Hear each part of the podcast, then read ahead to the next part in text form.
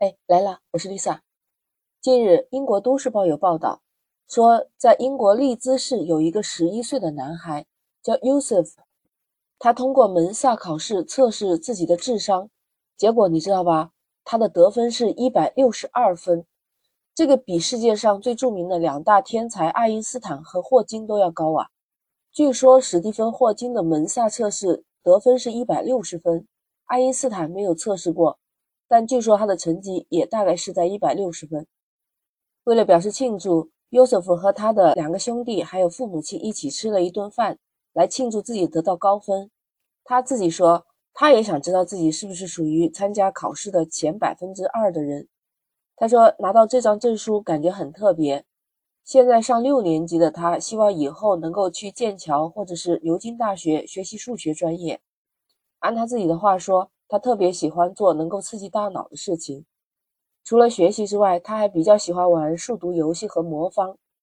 他的妈妈珊娜其实很高兴，她说特别的骄傲，因为他是家族里面第一个去参加门萨考试的人。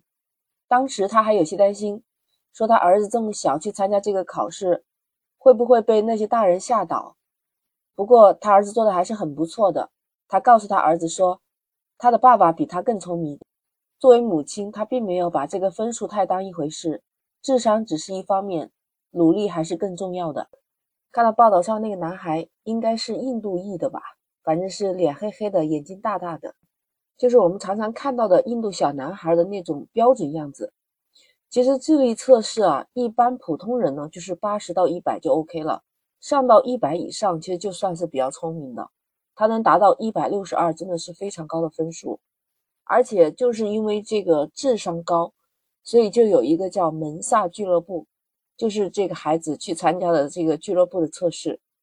加入门萨的智商一般都是在一百三十二以上，这就是全球顶尖的百分之二的这高智商的人群都在那个俱乐部里面。我盘点了一下，其实，在英国曾经还有一位小姑娘，她智商也在一百六十二，叫爱丽丝·阿莫斯。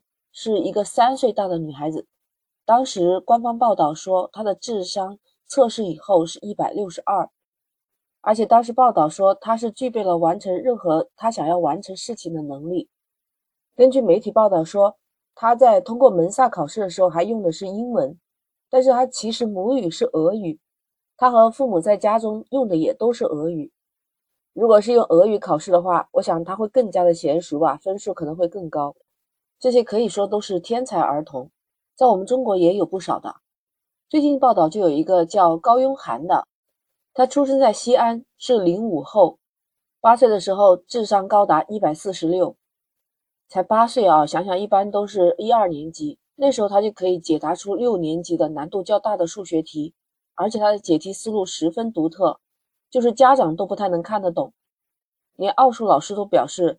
这是他从教二十年以来遇到最聪明的孩子，所以就这样，他妈妈就带着他去做了智力测试，结果发现只有八岁的他智商已经高达了一百四十六分。我记得还有一个神童孙正军，当时不是有一档节目叫《非常六加一》嘛？这小神童给人的印象很深刻的。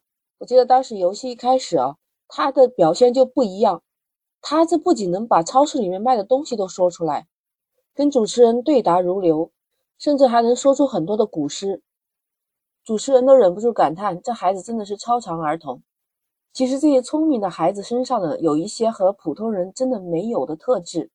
总结了一下，看看你家的孩子能满足几个？首先就是好奇心旺盛，喜欢探究问题。好奇心重的孩子，说明他们特别愿意用脑子去思考问题，脑神经细胞也相对活跃。所以智力水平也相对较高。还有一点，天才儿童协会认为，逻辑思维能力是判断一个孩子是不是天才的首要条件。你像在美国很多的私立学校考试里面就有很多的逻辑题，包括我们国家的这些重要考试，比如说公务员啊、教师资格证考试，都包含了部分的逻辑题。一般逻辑推理能力越强的孩子啊，在数学、物理科目都是非常占优势的。还有第三点就是专注力特别的好。世界上聪明的人也不少，但是能专注做某一件事情的却很少。但专注力好的人往往就能够成功。虽然说孩子的发育是先天遗传因素，但是也和自己的家庭环境和教养也有很大关系。父母在教养方面主要是去挖掘孩子的潜能，发现和保护他的这些能力。我记得爱迪生有一句名言：“天才在于百分之九十九的汗水和百分之一的天赋。”就像报道里面 Yusuf 这样，他的妈妈就显得很平淡，知道自己孩子有天分，但是也要更加努力，才能成为一个真正优秀和全面发展的人才。不知道你怎么看呢？欢迎在评论区留言。感谢收听《离奇怪论》，那我们今天聊到这儿，下期再见。